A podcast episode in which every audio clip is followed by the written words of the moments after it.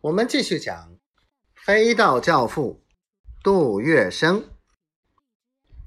黄、杜、张一路护送徐树铮到英租界南阳路，自此派人日夜轮班守护。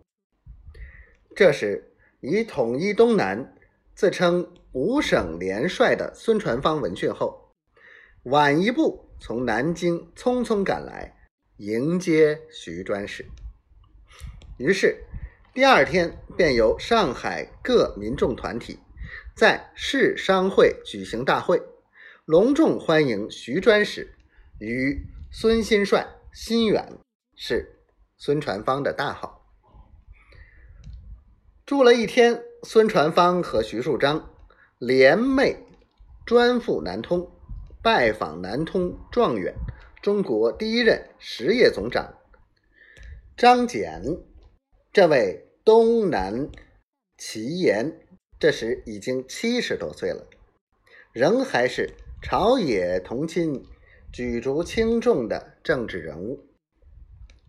张謇和孙徐两人几度长谈，并且邀请他们往游东澳山庄，但是。他本人却以年老体衰为由，没有奉陪两位嘉宾同去。他命人备一桌素席招待。十二月初，徐树铮从南通回上海，他要到北平去见段祺瑞。段祺瑞打电报来叫他暂缓动身，以免危险。他不肯听。十九日，乘顺天轮离开上海。杜月笙全始全终，保护之责总算是尽完了。二十四日，徐树铮到北平跟段祺瑞晤见，两人对面跪拜，抱头痛哭。他在北平住了五天，力劝段祺瑞下令讨敌。二十九日，他忽然起义南下，段祺瑞及其他。皖系人物都劝他等些时候再走，但是徐树铮又不理。三十日，终于在廊坊车站被冯玉祥的部下拖下火车枪毙。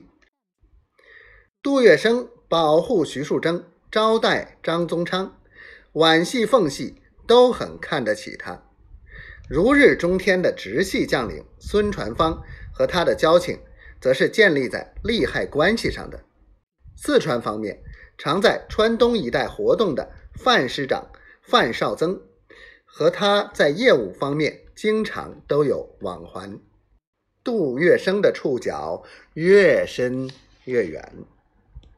一九二五年，陆冲鹏特由北京带来段政府财政部的两张委任状，聘请杜月笙、张啸林担任财政部参议。